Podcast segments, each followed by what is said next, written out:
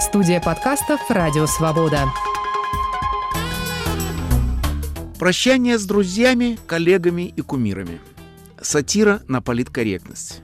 Вессайская история по Сондхайму и Спилбергу.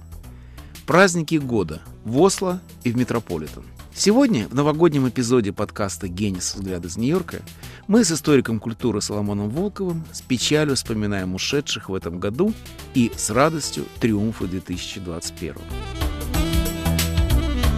Нас легко найти в эфире и на сайте Радио Свобода. Подписывайтесь на мой подкаст на Spotify, iTunes, Google Podcasts, Яндекс.Music. Включайтесь в беседу, пишите мне в социальных сетях и в аккаунтах Свободы, а также на всех подкаст-платформах. Доживает последние дни 2021 год от истории ковида второй, перефразируя цитату из Белой гвардии. Для привитых вакцины он был легче, чем первый. Томительный карантин сменился ограниченным, но все же доступом к культурной жизни Нью-Йорка. Мы, держа в руках справки о вакцинации, вернулись в музеи, галереи, концертные залы и рестораны. И это внушает надежду на победу над вирусом. Но сперва надо пережить трудную пандемическую зиму. Сегодня мы с Соломоном Волковым, как обычно это делаем в новогодние дни, вспоминаем утраты и победы прошедшего года. Первых, увы, больше, чем вторых.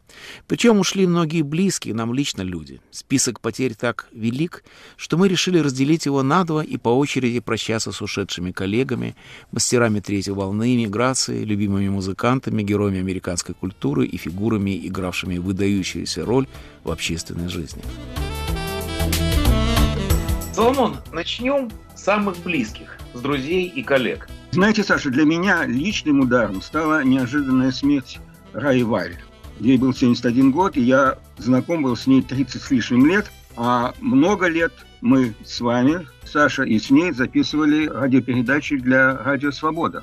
И это всегда было большим удовольствием с ней работать. У Раи был своеобразный характер. Острый, независимый и самое для меня привлекательное всегда оптимистичное. У меня у самого далеко не оптимистичный характер, и поэтому меня всегда привлекают вот такие люди, как Рая. Это очень впечатляло всегда меня. С ней было не всегда легко общаться, но зато всегда было легко работать. А я предпочитаю, чтобы было именно так, а не наоборот. А вы, Саша? Знаете, я-то Раю знаю полвека. И для меня тоже была совершенно неожиданная ее смерть, потому что Райка казалась бессмертной. Мы все ее называли именно так, потому что я ее знаю, когда мы были совсем-совсем молодыми. Хотя уже тогда, когда ей было еще 20 лет, у нее была седая прядь, как у Сьюзан Зонтак. У Раи был характер совершенно уникальный, потому что она обладала нечеловеческим обаянием, и всем она нравилась. Для репортера, она много лет работала на радио репортером, это изумительная черта, потому что не было человека, который ей отказывал в интервью. Ну, например, Фрэнсис Фукуяма который был безумно знаменитым философом в то время, но Райка через несколько минут она его говорила, и он много раз давал нам интервью для нашей передачи. Знаете, я следил за ее жизнью, за всеми ее крутыми виражами и думал одно. Одно время очень увлекался китайцами, и особенно даосами. И все время рассуждал о Дао. А потом я подумал, что я к этому Дао рою подкоп, а рай в нем живет. Вот эта вот черта меня не переставала поражать. И смерть ее, конечно, была большой утратой для очень многих ее поклонников. Сколько же людей на Фейсбуке выразили свое горе от ее потери. Оказалось, что ее голос, действительно замечательный голос, был очень дорог для всех. Однажды я получил письмо, и мне сказали, вот Рая Валь, льдистая блондинка, Рая была жгучая брюнетка. Но характерно, что у каждого было свое представление о ней. Другая потеря для нас, и тоже на радио Марина Ефимова. С Мариной мы работали очень много лет. Я в ее передаче, она в нашей передаче. И каждый раз это был высочайший профессионализм. У Марины было качество, которое я никогда не могу достаточно нахвалить. Ей нравились все люди, она обо всех говорила хорошо. Это довольно странная черта, но она видела в людях всегда лучшее. Она мне рассказывала, например, про свою подругу, которая вышла замуж за английского аристократа.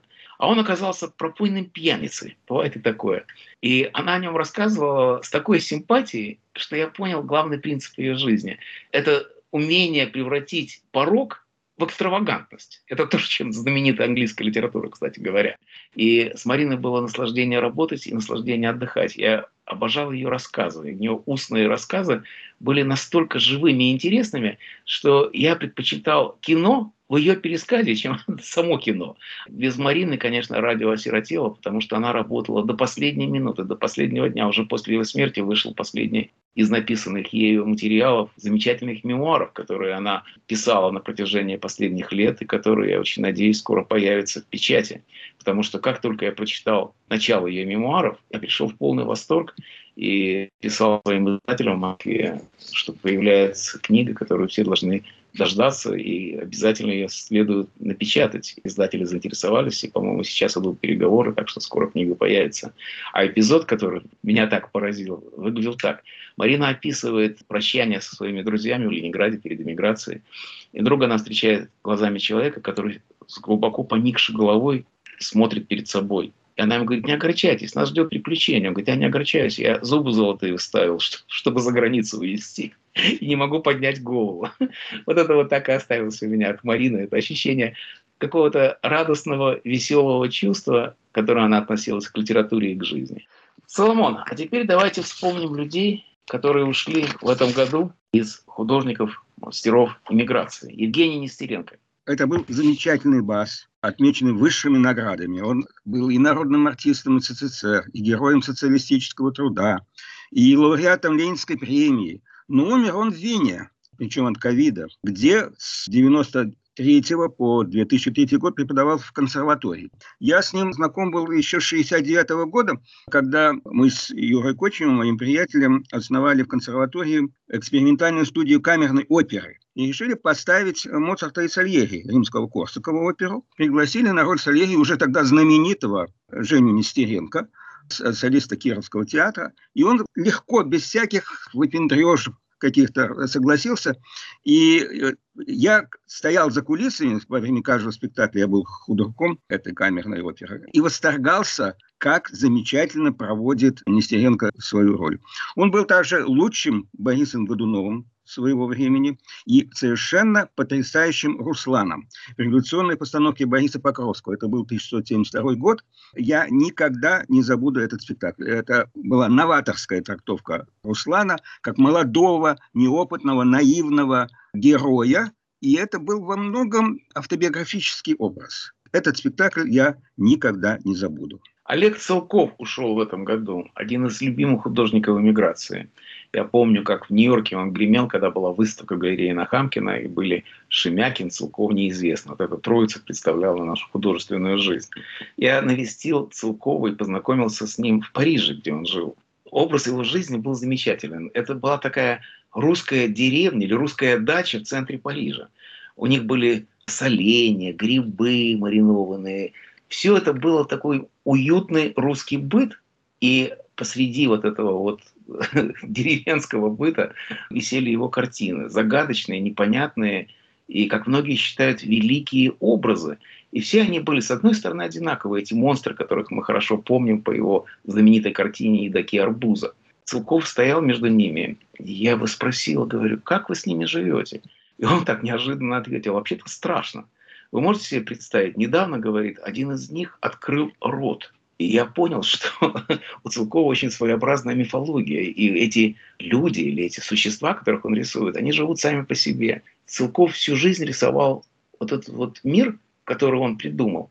И в этом мире он себя чувствовал своим, а мы чужими. Именно поэтому каждый раз, когда я смотрю на картину Целкова, мне кажется, что я погружаюсь в инобытие. И вы знаете, для меня нет ничего более важного любом художнике, будь то писатель или кинематографист, чем способность выбить нас из колеи. И вот картины Целкова выбивали нас из колеи. Ну что же, теперь вспомним героев американской культуры, ушедших в этом году. Для меня трагическим эпизодом истории американской культуры новой э, был уход Джеймса Левайна, которому исполнилось 77 лет, и который проработал в Метрополитен опере, главном оперном театре Америки, и, а, а, я считаю, одним из трех главных мировых оперных театров. Еще есть Вена и Ла Скала в Милане. Он проработал почти 50 лет в Метрополитен. Из них 32 года он был музыкальным руководителем Метрополитен опера. Левайн превратил Метрополитен-оперу из театра, руководимого менеджером, в музыкальный театр.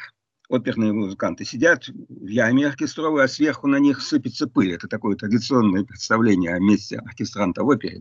А он сделал из оперного оркестра один из лучших оркестров Соединенных Штатов, а значит, тоже и всего мира. Он руководил другими оркестрами, но присутствие Левайна именно в МЕТ было определяющим. Я помню один из показов «Кольца Нибелунга» Рихарда Вагнера в Метрополитен, когда Левайн должен был по каким-то обстоятельствам, связанным со здоровьем, в середине покинуть этот цикл. Это был такой перепад. После Левайна слушать эти оперы в какой-то другой интерпретации было просто невозможно. Это был совершенно-совершенно другой уровень.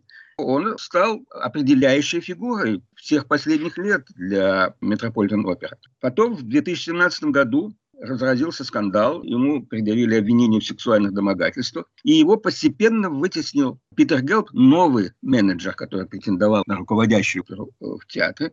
Очень сложные, конечно, были обстоятельства, и я думаю, что основным было желание Питера Гелба, безусловно, незаурядного администратора, но диктатора по своей натуре, было желание выжить так или иначе Левайна, который уже к тому времени действительно начал сдавать, может быть, в плане здоровья, у него Паркинсон появился, оркестр не всегда уже понимал его жесты, и он хотел вытеснить его из театра, ему это удалось. Но Левайн, как мы знаем, вчинил контр-иск Гелбу, и в итоге Метрополитен и Левайн заключили мировую финансовые детали, которые так и остались засекреченными. Это была какая-то победа для Левайна, но, конечно же, он умер, к сожалению, человеком сломленным.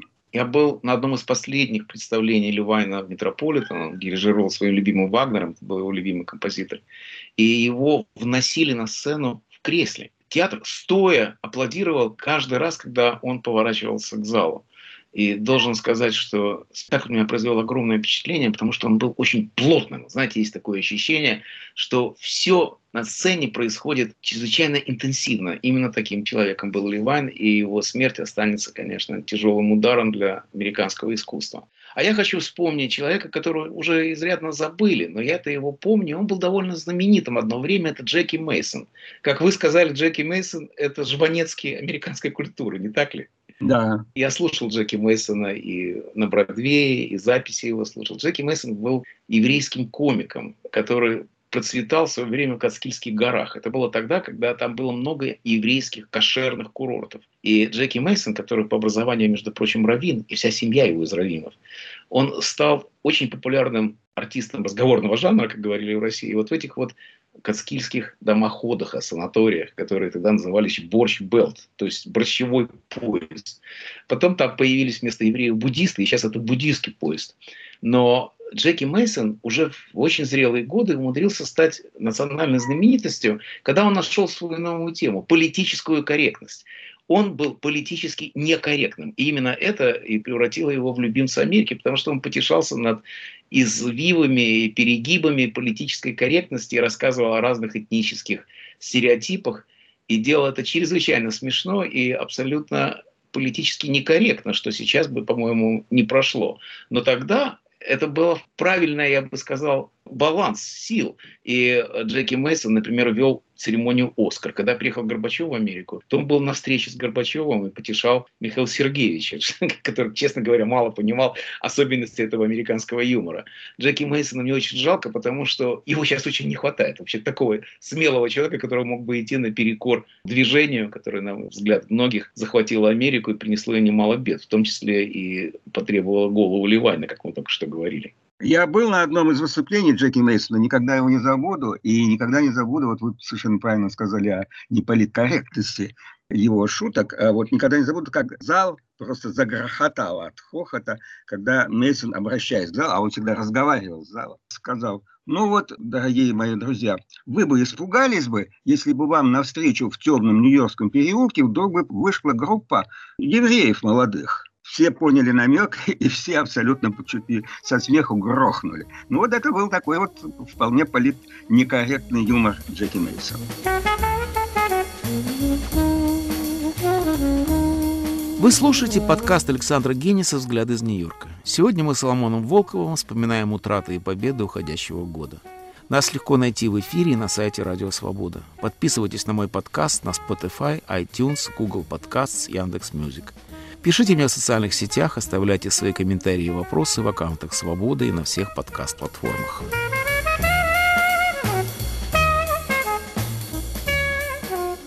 А теперь поговорим об утратах года. Есть и такая категория в нашем жанре, подводя итоги. Я думаю, что для всех русских читателей это Мариэта Чудакова. Она была чрезвычайно популярной во всех отношениях. Для меня лично Мариэта Чудакова означала очень много студенческие годы. Мы с женой учились на одном курсе, и она занималась Юрием Олешей, а я Михаилом Булгаковым. И то, и другое было предметом изучения Мариэты Чудаковой. Мы ее не знали тогда, но ее тонкие книжечки о Булгакове и особенно книжечка о Олеше оказала огромное влияние на изучение советской литературы, потому что именно в этой области литературоведение было в чудовищном состоянии. Я помню, как мы встретились на франкфуртской книжной ярмарке, где Мариэта Чудакова выступала с обычным авторитетом, и ее муж Александр Павлович Чудаков, который только что выпустил огромную и очень ценную книгу «Ложится мгла на пыльные ступени». Это, на мой взгляд, это лучшая книга 21 века. И говорит, Чудаков так с ревностью и любовью следила за тем, как все подходили к Чудакову и задавали вопросы. В том числе и я спросил, потому что он такой огромный был мужчина. Я спросил, а правда, что вы можете вырыть любую канаву. Он говорит, я лучший землекоп Москвы. Очень интересная была пара.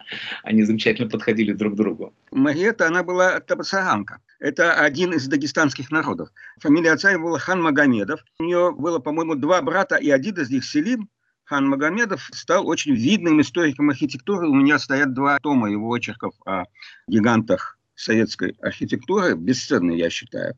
Я с ней познакомился где-то в начале 70-х годов в Риге еще.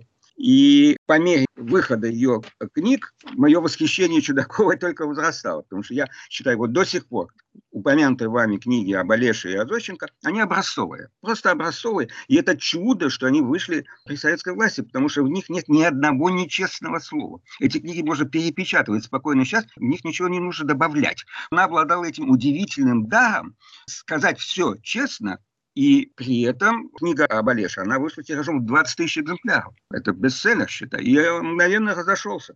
Но, конечно же, главное достижение Маргариты Амаровны – это ее жизнеописание Булгакова, которое вышло в 1988 году первый раз. И для меня она главный булгаковед. Это чудо. Она восстановила рукописную редакцию первую «Мастер и Маргарита». Это был просто подвиг научный. Она на это потратила год, вот так сопоставляя все эти буковки, потому что Булгаков это вырывал пачками, рукопись уничтожал ее. Она все это восстановила необычный характер. Она любила вспоминать, что знаменитый этот закрытый доклад Хрущева о Сталине на 20-м съезде, этот доклад зачитывали для парты комсомольского актива. Как она вспоминала, она на зачтение этого доклада Хрущева вошла она в этот зал комсомолкой, а вышла она оттуда антисоветчицей. Ей тогда было 19 лет, и вот этой антисоветчицей она навсегда и осталась. Сандхайм. Наверное, это самая главная утрата года для Америки уж точно, потому что его оплакивают как никого другого. При том, что Сондхайм, автор 20 мюзиклов, и действительно вот о нем вспоминают как композиторе, поэте, драматурге, новаторе и титане жанра. Все слова высокие, которые только можно сказать о человеке после его ухода, а ему был 91 год, вот он настоящий патриарх, о Сондхайме сказали. Но для меня все-таки высшим достижением Сондхайма и признаю, что это суждение может быть оспорено, это участие Сонхайма в создании мюзикла «Вестсайдская история». Это был сценарий Артура Лоренца, музыка Леонарда Бернстайна на слова Сундхайма и хореография Джерома Робинса. Тут э, любопытно, конечно, то, что создателями этого бессмертного, я считаю, мюзикла, я его отношу трем главным образцам этого жанра, переходящим на оперное искусство. Это трехгрошовая опера Брехта Вайля и «Иисус Христос, суперзвезда». Между ними располагается Версайдская история. Хорошая троица у вас. Да, это три шедевра, не всякого сомнения. Так вот, все четыре автора, это очень любопытно, они были геями, леваками и евреями. Вот такая коллекция собралась, и они выдали абсолютный шедевр. Я не знаю, будете ли вы возражать, Саша, по поводу моего мнения, что все-таки высшим достижением Сондхайма является его участие в «Версальской истории»? Я думаю, что это высшее достижение вообще американского искусства, одно из высших достижений, и не зря она такая вечная. Буквально на днях вышла новая киноверсия Спилберга «West Side Story», и эта постановка уже наделала шум, она уже вошла в список номинаций на награду Золотого Глобуса, и они много пишут и сравнивают как раз с той версией, о которой вы говорите. Интересно, что один из таких то ли упреков, то ли комплиментов Спилберга заключается в том, что он умудрился соединить условность театрального искусства, условность мюзикла, с таким суровым реализмом. И его фильм одновременно реалистический и условный. Это довольно странное сочетание, и Спилбергу многое из этого удается, а многое и не удается. Это такая рискованная игра. Интересно, что когда этот West Side Story появилась, она должна была называться East Side Story, потому что действие должно было происходить на востоке, не Манхэттена. Но к тому времени, когда все это уже было готово, и сайт превратился в фешенебельный район. Никаких там банд, никаких драк, все это уже не было. Они перенесли это на Запад то место, которое сейчас занимает Линкольн-центр, одно из самых богатых, самых дорогих, самых шикарных районов Нью-Йорка. И уже поздно менять что бы то ни было. Но то место, где я много раз там бывал, где происходит действие в Side Story, это недалеко от тех мест, где вы живете. Да-да. И, и как характерно, что уже не осталось и памяти от этого. Только фильм, только мюзиклы, только музыка и только стихи Сандхайма. Саша, я предлагаю, давайте послушаем один из хитов этого гениального произведения West Side Story, которое я, как и вы, мы оба относим к вершинам музыкального театра 20 века. Tonight. Only you, you are the only thing I see forever. In my eyes, in my words, and in everything I do. Nothing else but you. And there's nothing for me but Maria. Every sight that I see is Maria. Tony, Tony. Always you, every thought I'll ever know. Everywhere I go, you'll be. А теперь в окончании нашей передачи я предлагаю заключить ее на оптимистической ноте. Есть старая и верная примета – который меня научил когда-то Андрей Битов. Нельзя, уверял он, ругать уходящий год, иначе он наябедничает и попросит Новый год отомстить за поношение старого. Давайте завершим нашу беседу благодарностью к 2021 году. Хорошо, Саша, так за что же вы больше всего благодарны 2021 году? Скажите нам. За Нобелевскую премию Дмитрию Муратову. Это огромная радость для всех, кто следит за положением дел в России, за тех, кто работает или читает русскую прессу. И это большая победа свободы слова. То, что Нобелевский комитет обратил внимание на двух журналистов, это чрезвычайно важно. И говорят о том, что это первый раз дали Нобелевскую премию журналистики после Карла Осетского, который получил ее в 1935 году за обличение нацизма. К сожалению, сегодня ситуация, сейчас, когда идет разговоры о очередной опасности агрессии России против Украины, это антифашистская нота, это борьба за свободу слова – и, как сказал в своей речи Муратов, борьба за мир, потому что свобода слова и демократия – это условия мира. Это чрезвычайно важное достижение, и я, когда услышал о том, что мой друг, коллега и, в общем-то, начальник, потому что я 18 лет печатаюсь в новой газете, получил Нобелевскую премию мира, я упал с кровати от радости и от удивления, потому что я прочитал это ранним-ранним утром. А для вас какое было самое праздничное событие 2021 года? На фоне всего безумного и несуразного, что происходило в 2021 году, обнадеживающим мне представляется постепенное возвращение культурной жизни Нью-Йорка. Казалось бы, совсем она ушла в цифровое пространство, но теперь она возвращается все-таки в реальную жизнь. И выделить я хотел бы Метрополитен-оперу о которой мы уже упоминали в связи с Джеймсом Левайном, ее многолетним руководителем, потому что Метрополитен опера – это важнейший оперный театр Америки. И я скажу немного о двух интересных спектаклях, показанных недавно в связи с возобновлением сезона Метрополитен. Первый спектакль – это Борис Годунов Мусоргского. Для меня он любопытным оказался тем, что это был Борис Годунов практически без исполнителей из России. Дирижер был немец, солисты были американцы в основных ролях. Спектакль шел в оригинальной редакции Мусоргского. Это тоже, кстати, нечастое явление. И шел он без перерыва. Два часа 20 минут.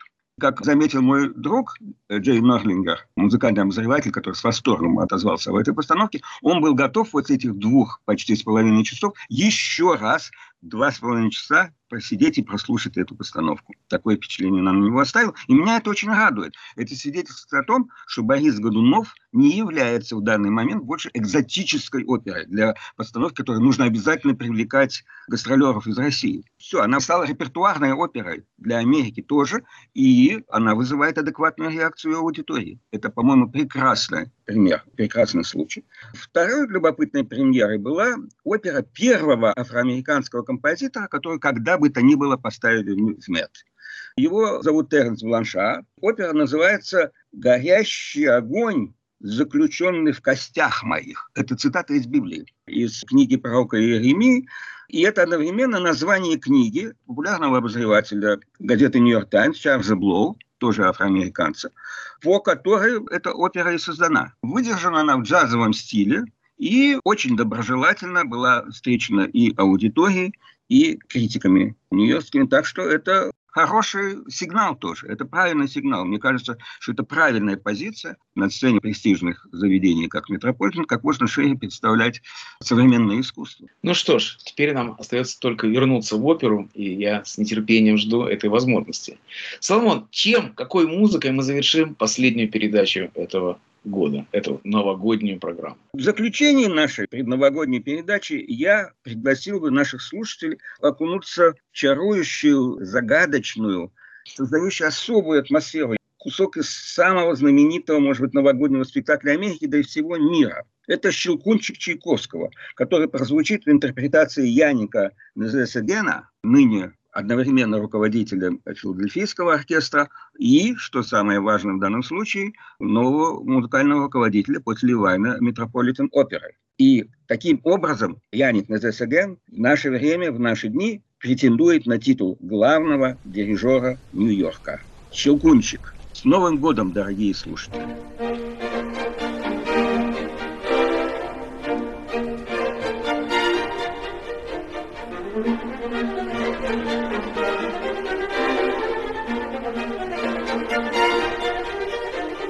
Вы слушали подкаст Александра Гениса «Взгляд из Нью-Йорка». В этом новогоднем эпизоде мы с культурологом и музыковедом Соломоном Волковым вспоминали утраты и победы 2021 года. Нас легко найти в эфире и на сайте Радио Свобода. Подписывайтесь на мой подкаст на Spotify, iTunes, Google Podcasts, Яндекс.Music. Пишите мне в социальных сетях, оставляйте свои комментарии и вопросы в аккаунтах Свободы и на всех подкаст-платформах. Как всегда, ни одно письмо не останется без ответа. С Новым годом, друзья!